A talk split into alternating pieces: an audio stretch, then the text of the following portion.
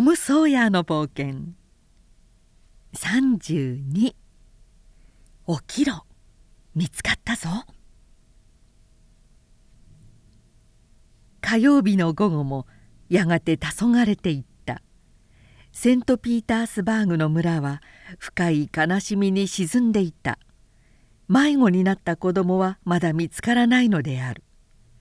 2人のために公の祈祷会が何度も開かれまた数えられぬほど大勢の人が真心を込めてお祈りを捧げてくれた。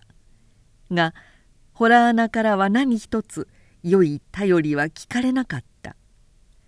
捜索隊の大抵の人は探すのを諦めもう子供は見つかりっこないと言ってめいめいの仕事に戻っていった。サッチャー夫人の体具合は大変悪くなりほとんど一日中夢うつつで送っていた。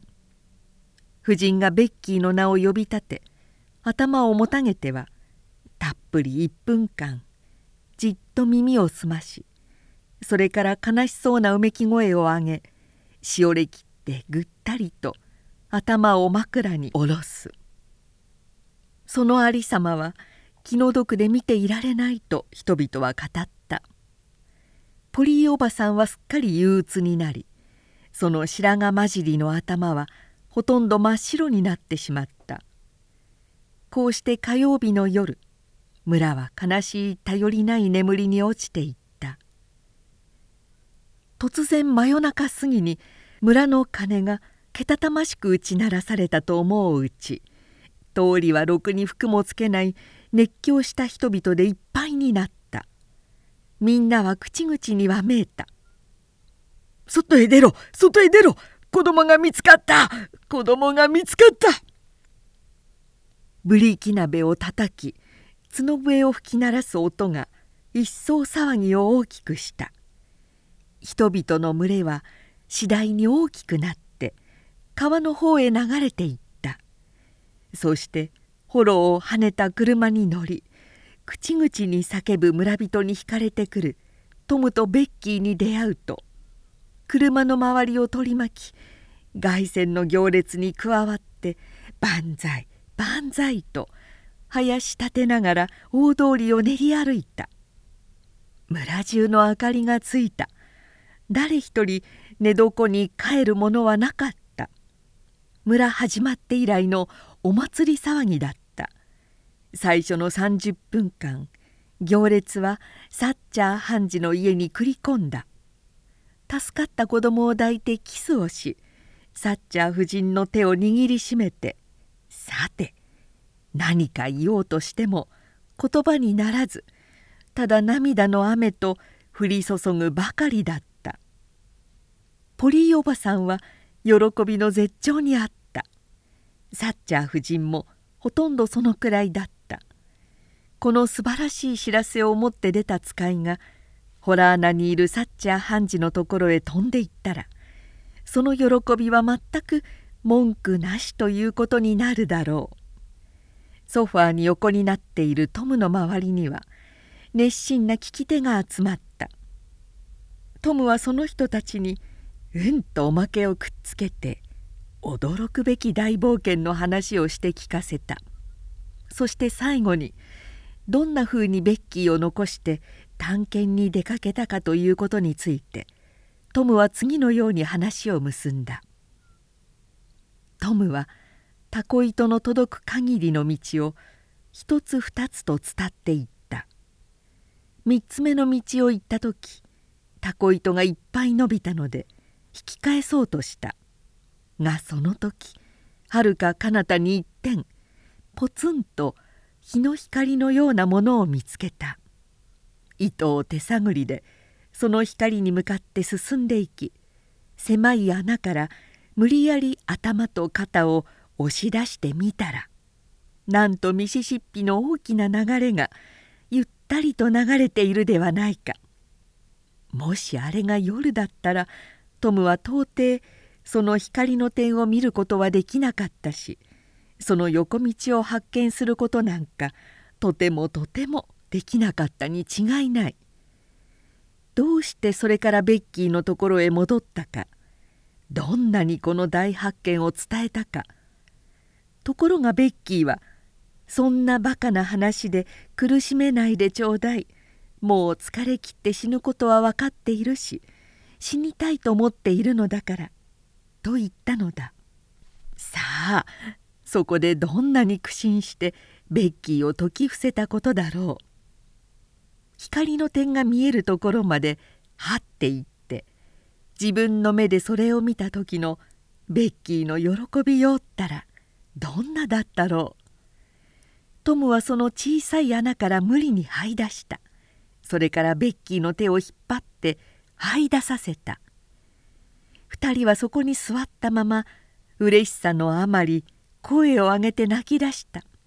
そこへボートに乗り組んだ人が通りかかったのでトムは大声で呼び止めどうしてここにいるかまたどんなに腹ペコでいるかと事情を話した。ところが最初のうちはこのとてつもない話はその人たちをちっとも信用させなかった「なぜって」と彼は言った「お前たちはホラー穴の入り口から5マイルも川下にいるんだぜ」がともかくボートに乗せてくれた。家まで連れて行って食べ物をあてがってくれた。暗くなってから23時間休ませてくれ。暗くなってから23時間休ませてくれ。それから送り届けてくれたのだ」とトムは話した。夜明け前。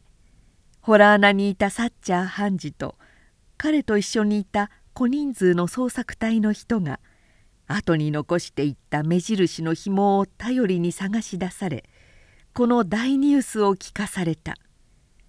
ホラー穴の中での3日三晩の苦しい戦いと上の重荷はすぐには振り払えるものではないことがトムにもベッキーにもよく分かった。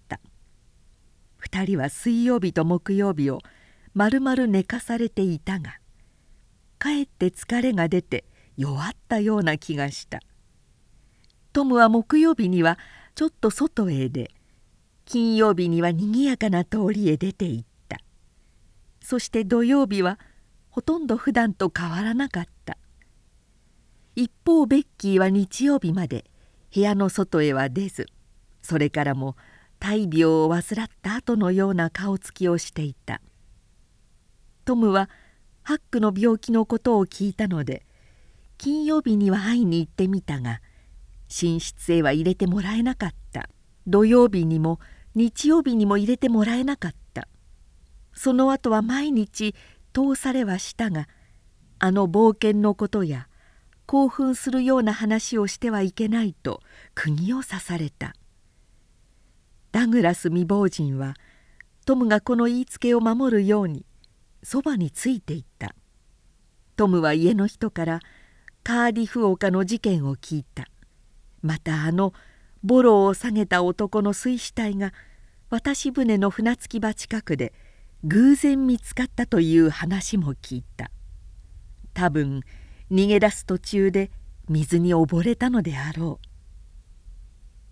助かってから2週間ほど経った。ある日のこと。トムはハックを訪ねに家を出た。もうどんな興奮する話を聞いても差し支えないほど丈夫になっているはずだ。ハックに十分興味のある話の種を自分は持っているぞとトムは考えた。サッチャー判事の家はその途中だったのでベッキーを見舞いに寄ってみた。ハンジと友達連がいてトムに喋らせようとした。その一人がトムを捕まえてもう一度ホラー穴へ行ってみる気はないかねと皮肉交じりに尋ねた。トムは行ってもいいと答えた。ハンジが言った「なるほどね。まだ他にも君と同じようなことを考える人間がいるに違いないよ。トム。そこでそんなことの起こらないように始末したよ。これからはもう誰もあそこで迷子になろうったってなれはせんさ。どうして？2週間前にあの扉に厚い鉄板を張らせ3つも錠前を下ろしてその鍵を私が預かっているからさ。トムの顔はたちまち敷布のように青ざめた「どうしたトム誰か早く水を持ってきてくれ」早速水が持ってこられトムの顔にぶっかけられた「ああやっと正気に戻ったな。